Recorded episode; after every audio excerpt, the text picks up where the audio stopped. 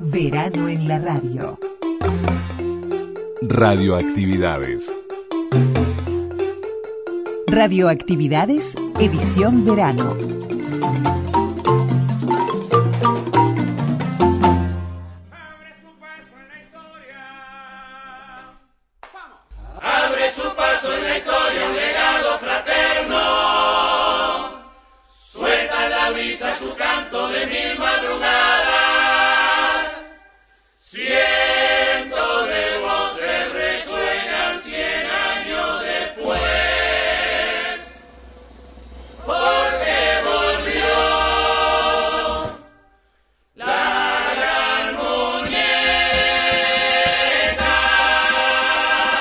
Comenzamos el programa de sábado con la gran muñeca presentación 2021. renueva su canción,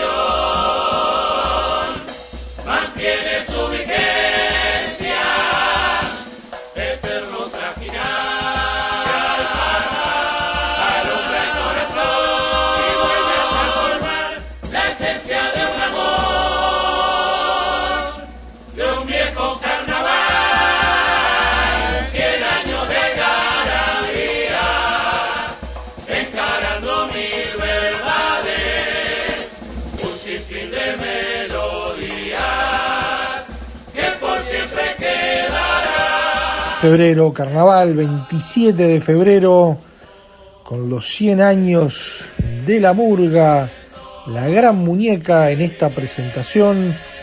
Comenzamos un programa más de radioactividades aquí en Radio Uruguay 1050, onda media 94.7 FM, Montevideo 1290 kilohertz de kilohercios de, lo que es la onda media en Montevideo también y bueno la red de frecuencia modulada del interior, todas radios públicas, todos los sábados y domingos a las 12 aquí está Radioactividad. Es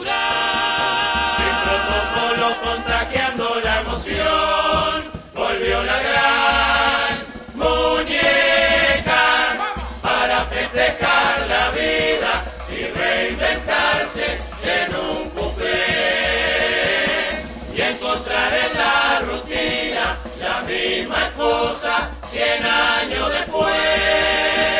Buscar hasta encontrar Y comenzamos con La Gran Muñeca, esta murga nacida en 1921, a 100 años, eh, con, con sus protagonistas Ernesto Porteño Nogara y Pedro Morilli. Eh, el motivo por el cual se llama La Gran Muñeca fue, bueno, en- en- allí en- por los 20, el tango a La Gran Muñeca, creado por Carlos Di Sarli, causaba furor y además había una revista de Buenos Aires con el mismo nombre, así que tomaron y, y allí nació esta murga que debutó el 10 de febrero de 1921, que obtuvo en su historia tres premios, tres primeros premios, 1931, 1992 y 1996, estos dos últimos cuando fue adquirida por José Nega y, bueno, se obtuvieron esos, esos dos años, años gloriosos de los noventas de la gran muñeca.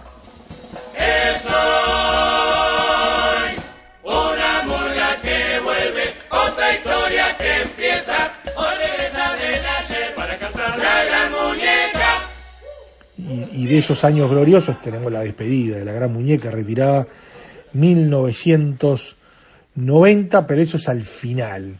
Arrancamos a todo carnaval, ¿por qué? Y bueno, el carnaval se cuela. Va a estar Aldo Martínez hablando de Nazareno 2009, una parodia exquisita de Don Carlos Solé, de esos personajes que Aldo Martínez ha, realizado, ha recreado en, en- en lo que es el parodismo y bueno, por allí uno de los puntos altos. Ese año Nazarenos no ganó, pero fue la mejor parodia y, realmente todo lo que significa la preparación, el haber estudiado el personaje y después toda la emoción que fue presentarlo en, en los distintos barrios de Montevideo y naturalmente en el concurso allí en el teatro de verano.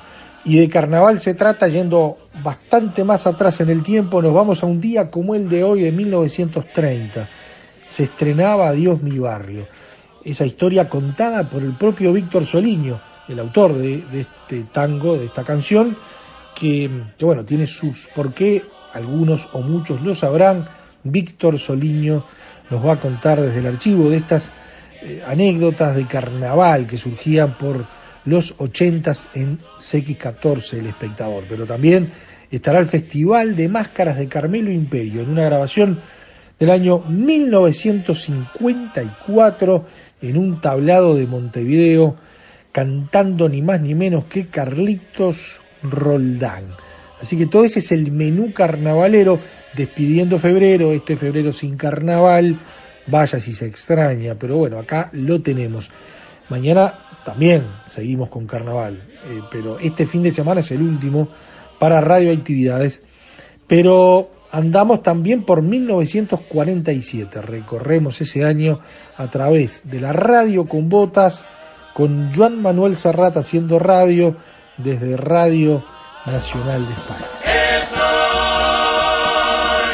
una murga que vuelve, otra historia que empieza, o regresa del ayer para cantar la gran muñeca. Correo arroba radioactividades.org. Podcast. Radioactividades. Programas DX. Spotify. Anchor.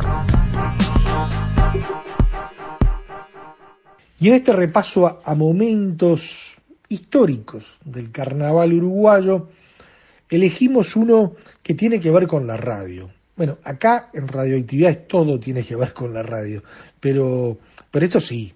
Aldo Martínez personificando a don Carlos Solé en una de las parodias que fue en el año 2009 con Nazarenos la, la, la mejor parodia y, que quedó en la historia, en esa interpretación de Aldo Martínez que ni más ni menos hacía de don Carlos Solé.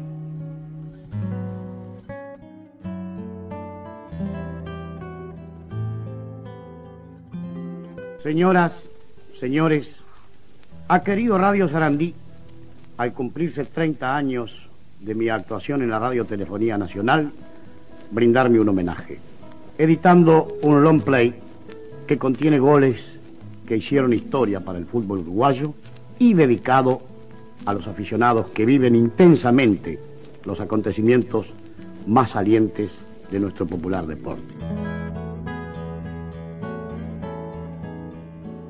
CX8 Radio Sarandí le da la bienvenida a don Carlos Solé, transmitiendo desde Maracaná. Adelante, don Carlos. Buenas tardes, señoras y señores oyentes de Radio Sarandí, llegando a todos los rincones del Uruguay para transmitir la final de la Copa del Mundo. En estos momentos está ingresando al campo de juego Brasil, saludado por toda la torcida brasilera. El momento en que también lo hace Uruguay. Vamos Uruguay, vamos Uruguay. El juez Rider de la pitada inicial comienza el partido.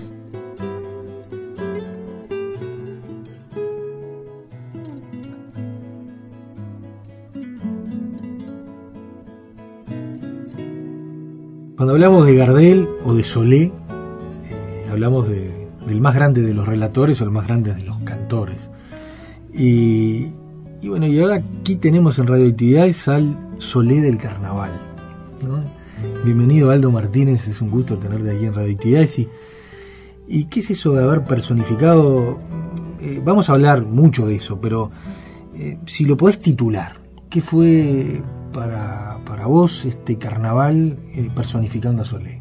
Primero compromiso, compromiso y compromiso del corazón y, y mucho más con, con, una personalidad que tiene un arraigo popular tremendo. Para mí, yo digo que son compromisos cuando uno tiene que hacer este tipo de papeles este, y desafíos lindos los compromisos hermosos que tiene Carnaval. Entrando al área, Silva entrega a Dousa. Dousa maniobra, escapa de Blanco, se acercó al área. Va a entregar a Rocha, tiene el tiro, remató. Uruguayo Rocha. A los 18 minutos, violento remate de afuera del área. Alto, potente, imparable. Venció irremediablemente a Mirabal. El guardameta venezolano Pedro Rocha, 18 minutos decretó la apertura del score Uruguay 1, Venezuela 0. Cuando me- los letristas vienen y me dicen, mirá que este ya hablamos con la dirección que Solé también lo tenés que hacer vos. Eso me lo dijeron en septiembre.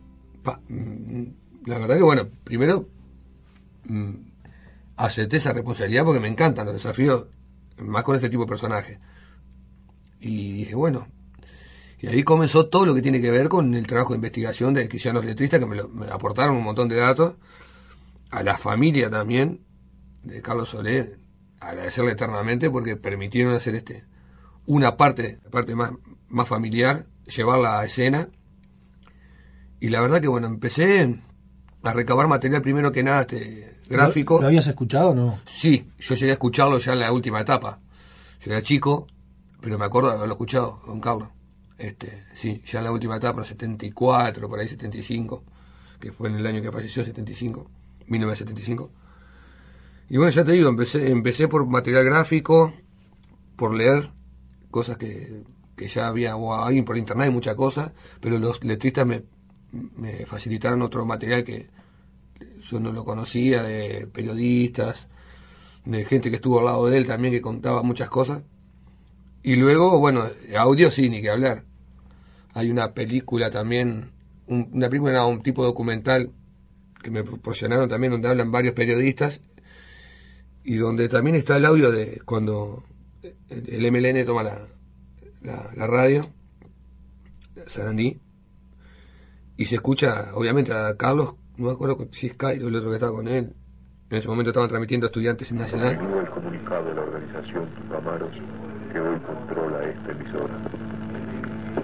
También pocas veces como hoy... queda el micrófono abierto, obviamente, porque tomaron la planta y salió la grabación, pero el micrófono quedó abierto y, y me permitió también este escuchar a, a, a Solé fuera del relato, muy caliente, que dicho sea paso es muy parecido hasta como relataba, pues se calentaba y la voz era este, muy parecida, pero me sirvió, aunque te parezca mentira, eh, ese lapso que- hay de la grabación él no sabe ni que está saliendo al aire. Este, para bueno también este tomar eh, la otra parte, ¿no? Que sería la, la del Solé que fuera del, del micrófono. Eso por un lado. Después lo otro, sí, relatos un montón. Eh, si bien la parodia no está diagramada como para que fuese... Eh, porque era lo que el mundo pensaba. Todo el mundo pensaba, ya van a hacer Solé, va- voy a pasar relatando. Puro fútbol. Entonces no, no fue así. Fue muy, muy inteligente el planteo que hicieron los letristas.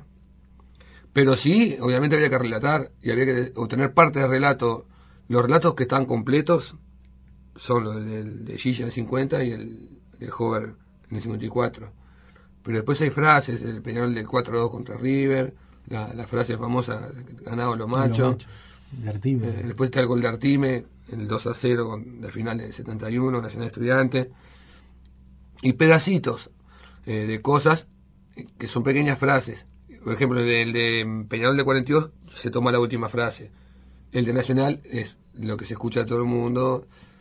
Tiene cubilla, tira, y hasta que él, él se da cuenta que es Artime después que hace gol. Cubilla tira, parece que Entonces, ese arrebato que tenía este de, de decir Artime de última, ¿no? Cuando dice tiró gol, pero todo el mundo gol de Cuilla y Artime. Entonces, entonces, ese tipo de cosas este, me las fui estudiando mucho. Aparte, hay un cambio de la voz tremendo. Del 50 al 60 y 70. eh, es una voz más fresca la, los, los 50 y 54 que la del 66 y 70. Entonces también eso lo tuve que, asimilar, no fue nada fácil. En el segundo tiempo se paralizó el estadio cuando empató el Pepe Chefino. Y cuando iban 34 minutos, Pérez apoya a Gilla, Gilla Pérez, Pérez avanza, le cruza la pelota a Gilla, Gilla se le escapa a Vigores, avanza con los punteros derecho uruguayo, entra, tira, ¡Gol! ¡Gol uruguayo! Gilla tiró violentamente, la pelota escapó al contralor de Barbosa, anotando el segundo tanto para el equipo uruguayo.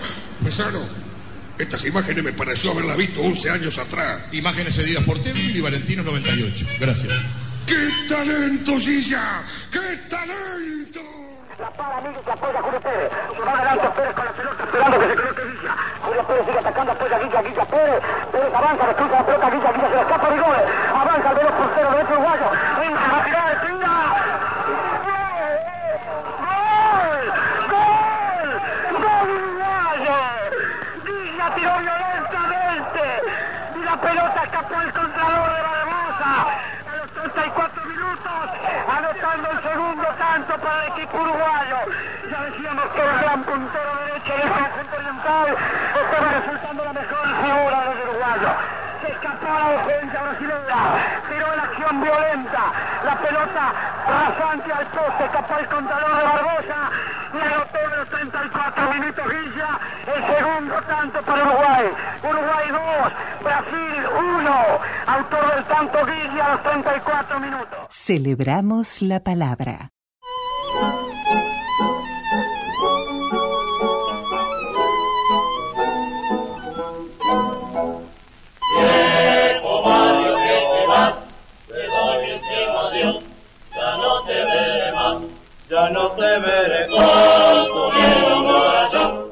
Y ahora las historias de carnaval van bien atrás en el tiempo. 1930, pero un día como el de hoy, 27 de febrero, se estrenaba Adiós mi barrio, estas historias, esta historia de carnaval contada por su protagonista o uno de los protagonistas, don Víctor Soliño. Hace ya 50 años, 50 años, Montevideo empezaba a sentir la euforia que encendían los preparativos de los festejos con que se celebraría el centenario. Y el carnaval estaba próximo. La trupe Ofor se disponía también a continuar el duelo iniciado tres años antes con la gloriosa trupe de Granata, un real a 69. En ese año, el barrio sur pudo haber cambiado su nombre por el de barrio triste. Ya era un páramo. Y el éxodo de los vecinos, tantos años afincados en aquella costa cargada de recuerdos, no se hizo sin dolor y sin lágrimas.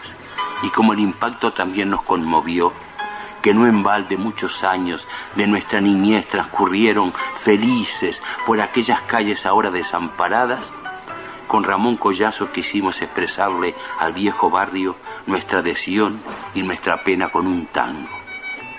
En enero comenzaron los ensayos. Una tarde en el café Ramón se acercó y me dijo, esta noche hay ensayo, ¿por qué no venís?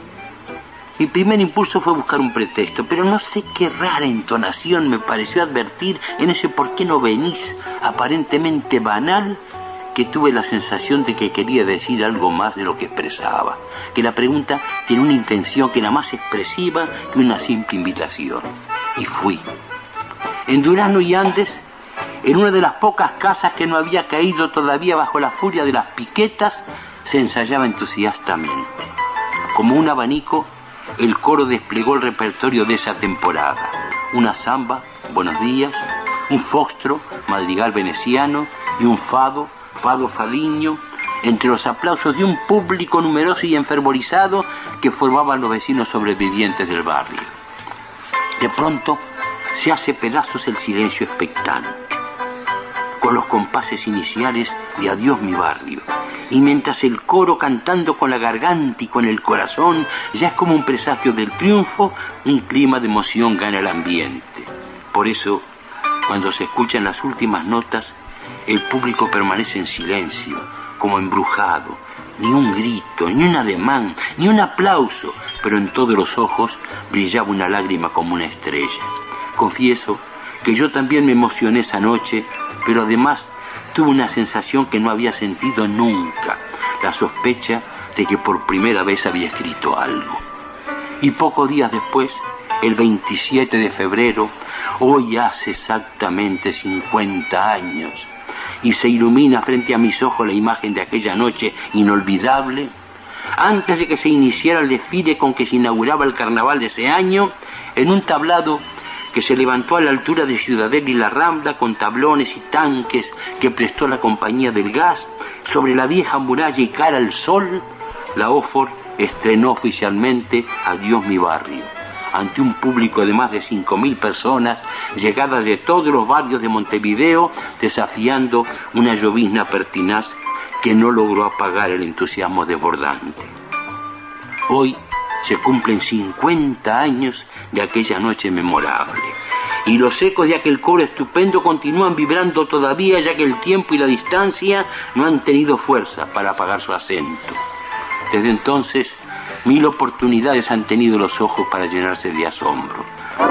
Viejo barrio que te vas. Sin embargo, cada vez que un puñado de muchachos de los buenos tiempos se reúne para festejar un reencuentro o un grato acontecimiento íntimo y el tinto generoso calienta y entona las gargantas y le cuelga cascabeles al ánimo, la nostalgia se traduce en viejo barrio que te vas, te doy mi último adiós, ya no te veré más. Viejo barrio que te vas. Te doy mi último adiós.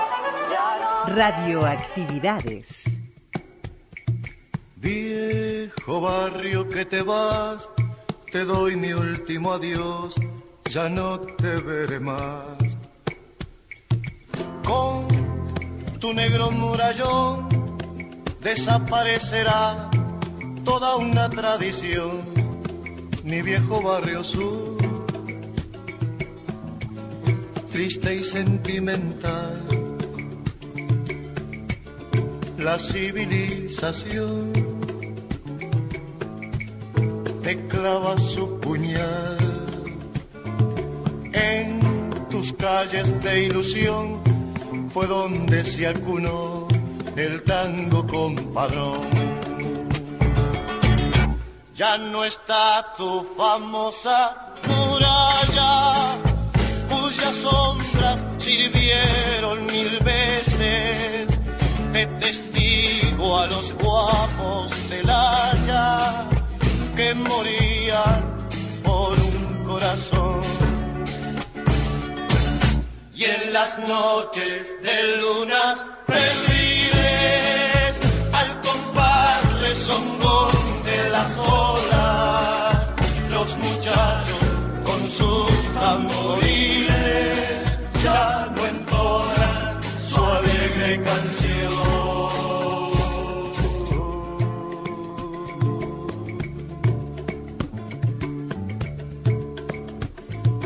Viejo barrio que te vas, te doy mi último adiós, ya no te veré más.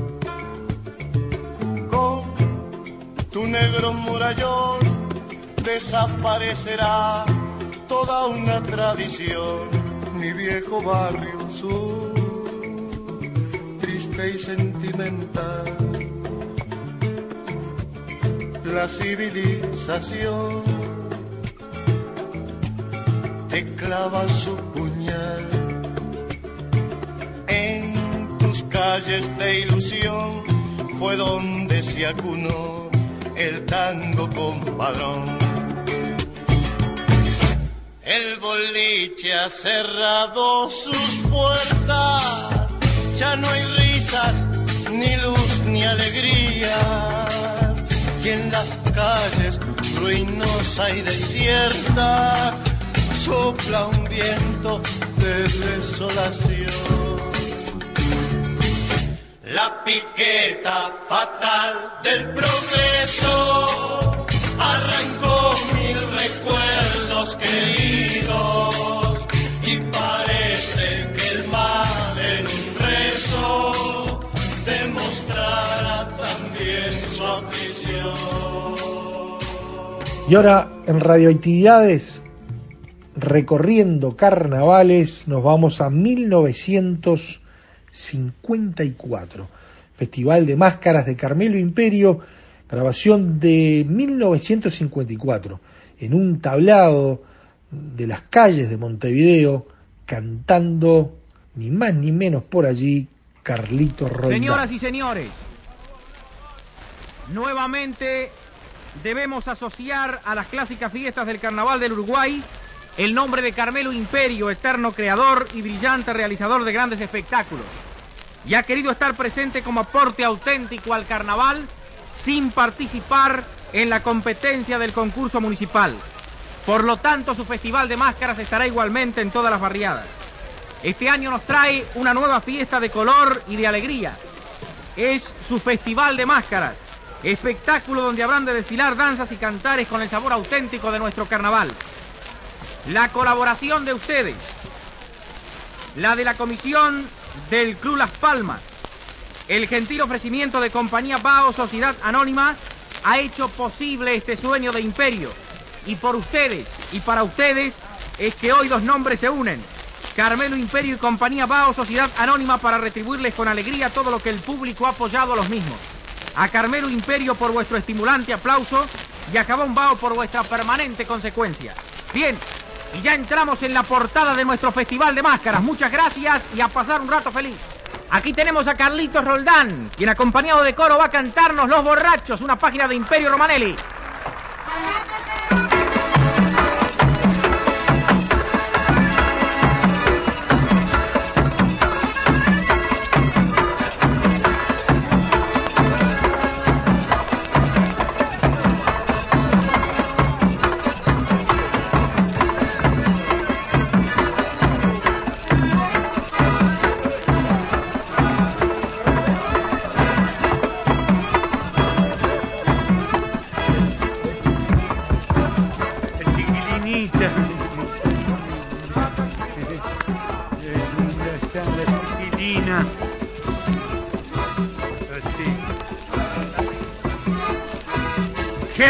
¡Qué manera de farrear con Ramón y con María!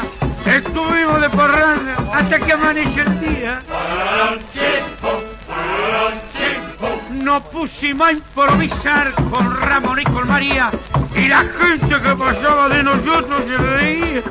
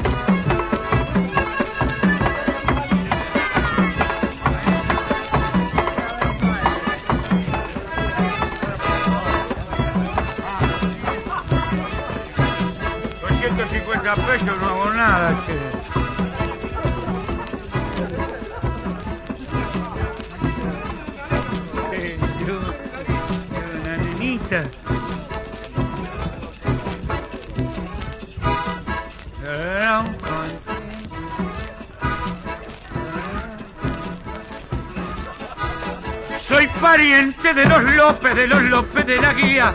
Soy pariente de Rascona y también de la María. Soy pariente de Fernández, de los López y García. Soy pariente de Ramona y también de la María.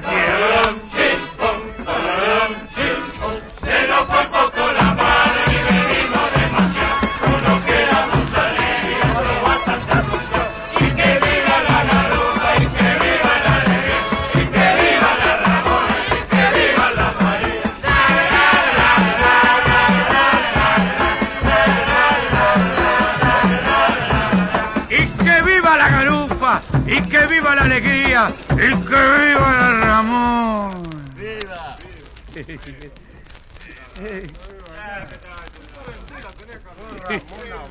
Eran todos parientes. claro, sí. Y que- Carlito, ¿Qué? está todo pago ahí. Está todo pago, no se deben. Está todo.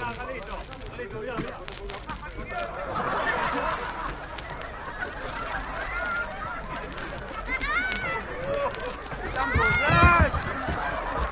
Están borrachos. Tan fenómeno los muchachos hoy, ¿eh? Tan fenómeno. Arriba corazones de oro. Eh, Estas fetichitas están buenas. están, ¿eh? Ah, sí, sí. Está bien que uno sea el primo, pero que vamos a decir. sí. No, está, las fetichas este año vienen feas, no vienen aquí. Cosita rica, cosita linda, cosita linda. Uno se rebusca acá. y que viva la María. Facebook, Radioactividades.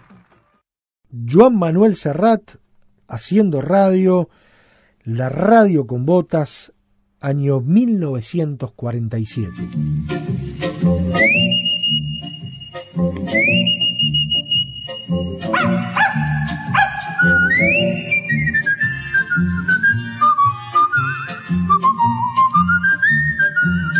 Radio Nacional de España y Taller 83 presentan La radio con botas.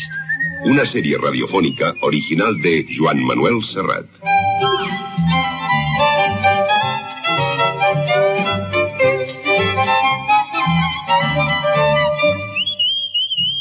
Recorrido por los caminos de la memoria popular con guion de Joan Ullé y realización de Pera Rivera. La radio con botas.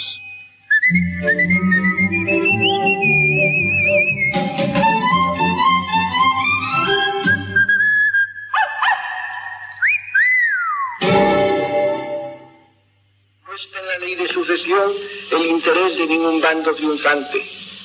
Es el servicio de la nación y el interés general de todos los españoles. Es la afirmación previsora e ineludible de un régimen fuerte ante la supuesta inestabilidad que caracteriza todas las instituciones humanas. Su esencia es el mismo espíritu nacional y su razón de ser la continuidad de la patria. La necesidad del referéndum desde el punto de vista interior y jurídico es también obligada.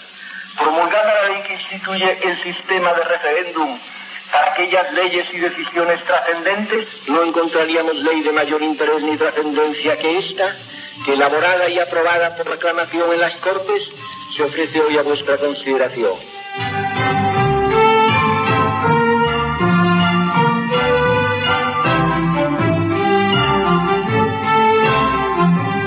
Bueno, ya ven que la cosa empezaba a quedar atada y bien atada.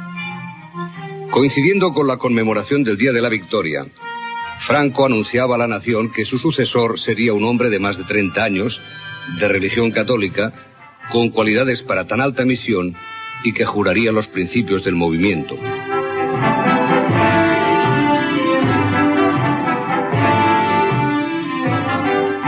La ley de sucesión fue explicada así por un editorialista de la época. El edificio institucional, consolidado con la argamasa de la mejor sangre española, hasta ser un monumento imperecedero de sacrificios admirables, asume mediante el proyecto de ley su bóveda nacional, majestuosa e inconmovible. ¿Para qué añadir nada más?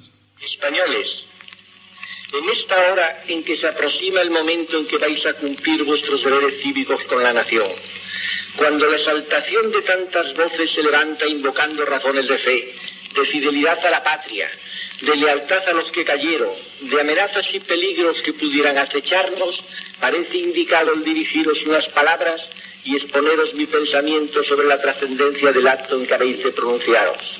Es la patria en toda su dimensión la que se presenta a vuestra consideración en esta hora.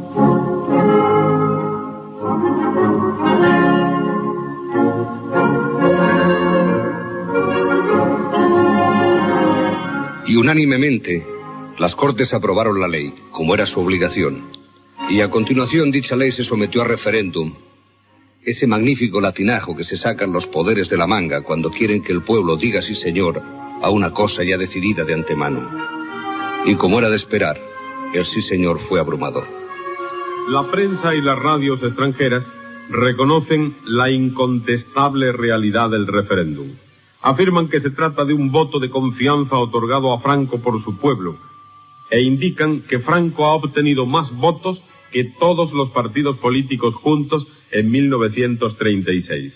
Se recuerda asimismo que la República de 1931 fue proclamada con solo el 20,90% de votos a su favor y que el Frente Popular tomó al poder el 16 de febrero del 36 con el 44,39% de los votos emitidos. Gracias a este hecho trascendental, 1947 será en la historia del último cuarto de siglo el año en que España exterioriza democráticamente su fe, su confianza y su apoyo incondicional a la persona y a la obra de Francisco Franco. Di la verdad y lo justo. A lo mejor yo te gusto y quizás es bien para los dos. No me vayas a decir con mi cuenta. No digas lo que no sientas por mí, no siendo la verdad. Soy tu refugio de amor, mis besos yo te daré, haré lo que quieras tú, mi dulce querer. No me vayas a engañar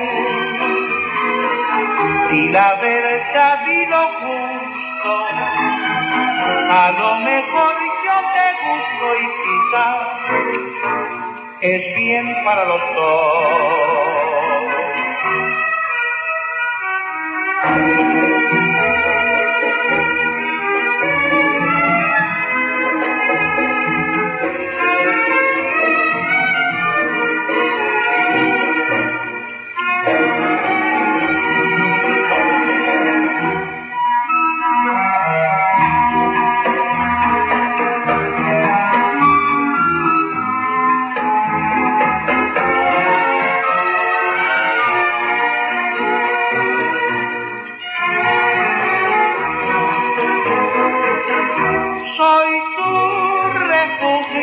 amor, mis besos yo te daré, haré lo que quieras mi dulce querer. No me vayas a engañar, y la verdad y lo justo, a lo mejor yo te gusto y quizás es bien para dos.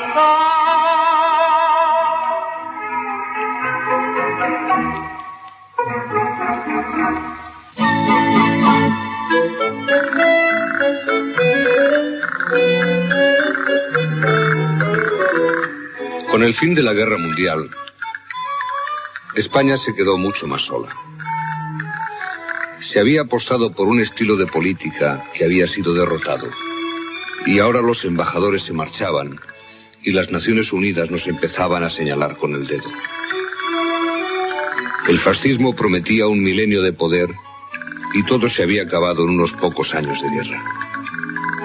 Los gritos de rigor empezaban a sonar solo a gritos y las camisas nuevas que alguien bordó en rojo ayer mostraban el cuello raído de demasiada política perdida en desfiles y en palabrería.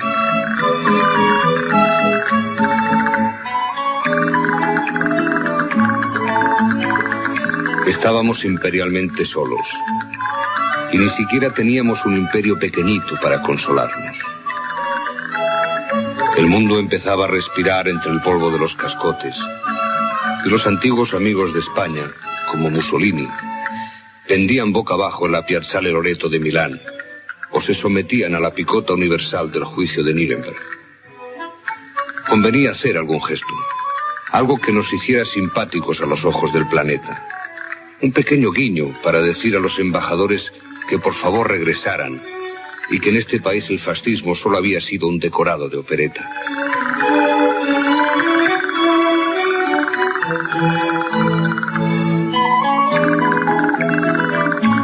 Se hicieron leyes enormes como el fuero de los españoles y el propio general, consciente de que las grandes obras no pueden dejarse al capricho de la biología, hizo testamento en la llamada ley de sucesión. Eran leyes que hubieran podido imponerse a golpes de nodo y de prensa del movimiento. Pero la moda de finales de los 40 pedía urnas y transparencias. Incluso las medias de la señora se llamaban medias de cristal. Y así fue. Y por primera vez desde febrero del 36, el pueblo fue convocado a votar que sí, para mayor honor y gloria del jefe del Estado.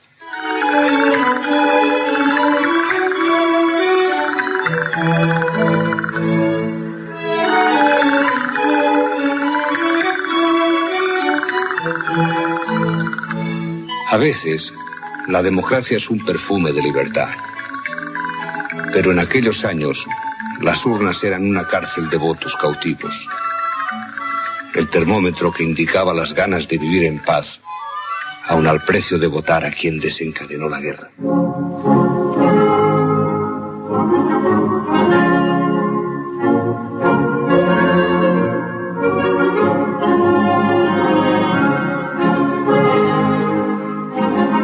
Fue refrendada, a pesar de los centenares de miles de votos nulos por haber votado a un torero o un actor de cine, o por haber escrito en las papeletas arriesgadas aleluyas como aquella que decía menos franco y más pan blanco.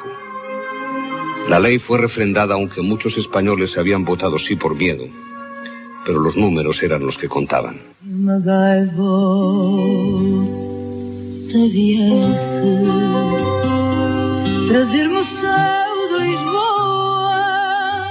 La radio con botas de Joan Manuel Serrat, siempre en Radioactividades.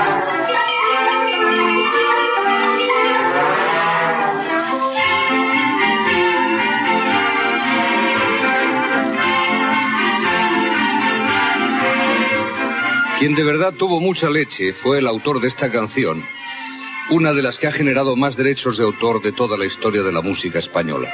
Tengo una vaca lechera, no es una vaca cualquiera. Me da leche merengada, hay que vaca tan salada, tolón, tolón, tolón.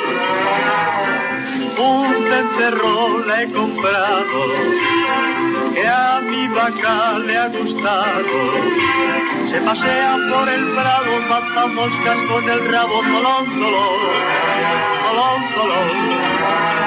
Qué felices.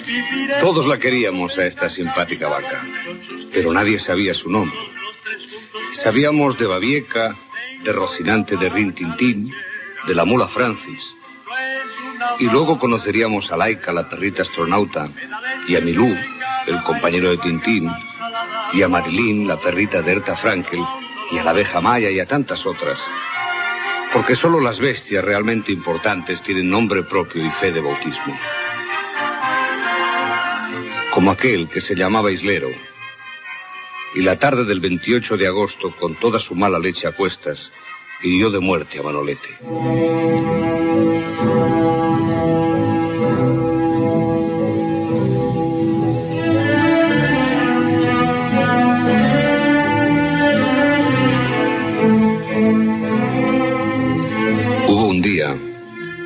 En agosto del 47, que llovieron rosas de dolor y de sangre sobre la Medina de Córdoba. Había muerto Manolete. Lo dijo anoche Matías Prats en el parte de Radio Nacional. A Manolete lo ha matado un toro de Miura en Linares.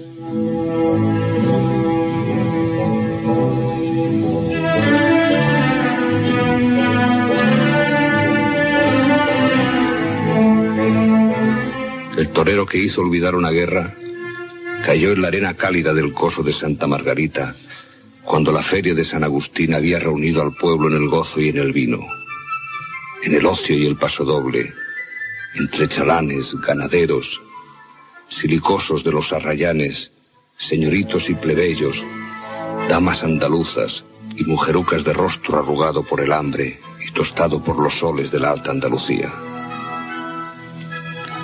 Se cayó la voz de su amo con las canciones para después de una guerra. Se encendieron las radios, se agotaron los periódicos y se apagaron los gusanos de luz del real de la feria en el paseo de Vinarejos.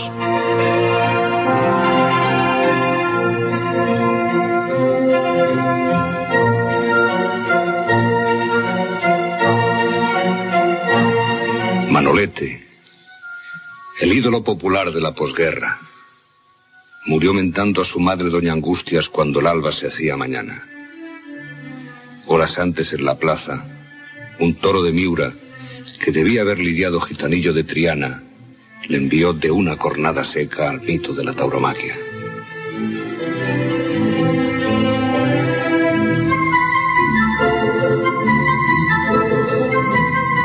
Si Julio Romero de Torres pintó a la mujer morena, el Greco creó a Manolete delgado y enteco.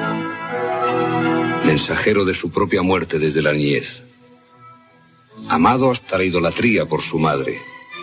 Arrebatado por los encantos turgentes de Lupesino. Rival noble de Arruza y Luis Miguel. Manuel Rodríguez llegó a Linares cansado de ser Manolete, pensando en su retirada para unirse a Lupe contra la voluntad de Doña Angustias. Y tuvo que ser el Linares, donde el diestro dejara la vida a los 30 años, en el asta despuntada de Islero. Para redondear lo mítico y lo literario, a Manolete vino a matarlo un Miura, como a Pepete, como al Espartero, como a Domingo del Campo Dominguín.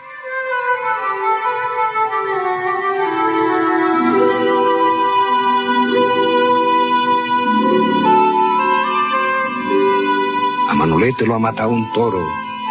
A Manolete lo ha matado un toro, se oía por las calles. Y nadie se lo creía. Manolete había sido abatido en la última suerte suprema, en el embroque final. Estoque y Pitón habían roto las entrañas de toro y toreador, forjando allí mismo la historia más dramática de la tauromaquia del siglo XX. Porque Manolete fue un personaje cuya popularidad trascendió lo puramente ritual y folclórico de la fiesta brava para insertarse en la sociología franquista de los 40. Que si Manolete y el racionamiento, que si Manolete y el gasógeno, que si Manolete y la bien pagada, que si Manolete y las corridas de la victoria. Ay, Manolete, Manolete, si no sabes torear, ¿pa' qué te metes? Pa' adelgazar, Sabelín, pa' adelgazar.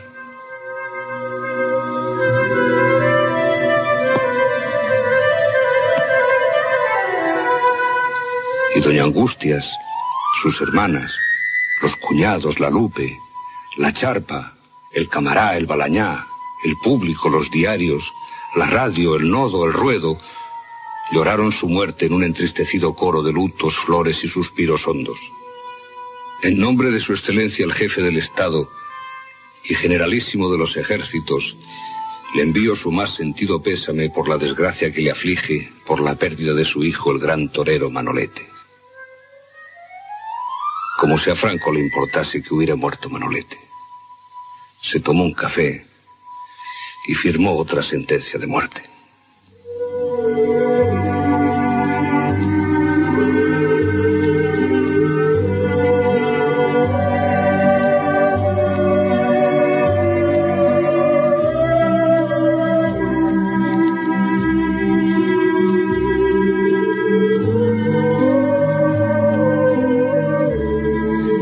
Aquel año a mucha otra gente les perforó la femoral el cuerno de la muerte. Manuel Machado, Francesc Cambó y Eliseo Melis, aquel chivato que asesinaron miembros de la CNT, después de descubrir que en realidad se trataba de un topo que se había camuflado como miembro de la organización. Melis había proporcionado valiosa información que sirvió para condenar a muchos anarquistas. Sin embargo, para muchos aquel año solo murió Manolete. Los otros apenas si quedaron malheridos. Verano en la radio. Facebook. Radioactividades. Radioactividades. Twitter, arroba reactividades. Arroba reactividades.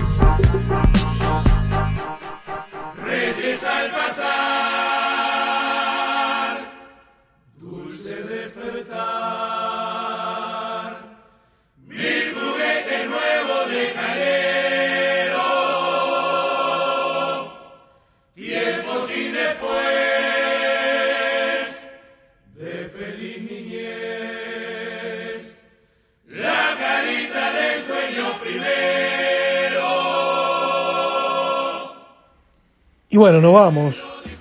Como arrancamos en la presentación 2021 de la Gran Muñeca, en los 100 años de la Gran Muñeca, nació un 10 de febrero de 1921, nos vamos con su retirada 1990. Canta la Gran Muñeca. siempre vivas de color. De junio son los dardos del amor.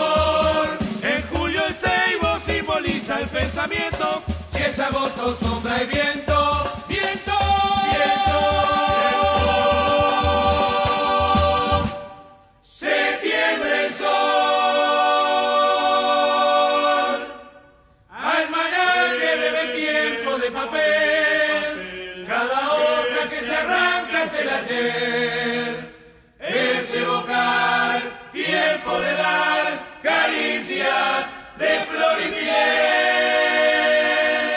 y esperemos les haya gustado la propuesta de hoy. Anduvo en carnaval con 2009 nazarenos, Carlos Solé, Aldo Martínez, estuvimos por 1930, esa historia del 27 de febrero contada por Víctor Soliño, anduvimos por los carnavales del 54 y estuvimos recién con Joan Manuel Serrat, año 1947, en la radio con botas.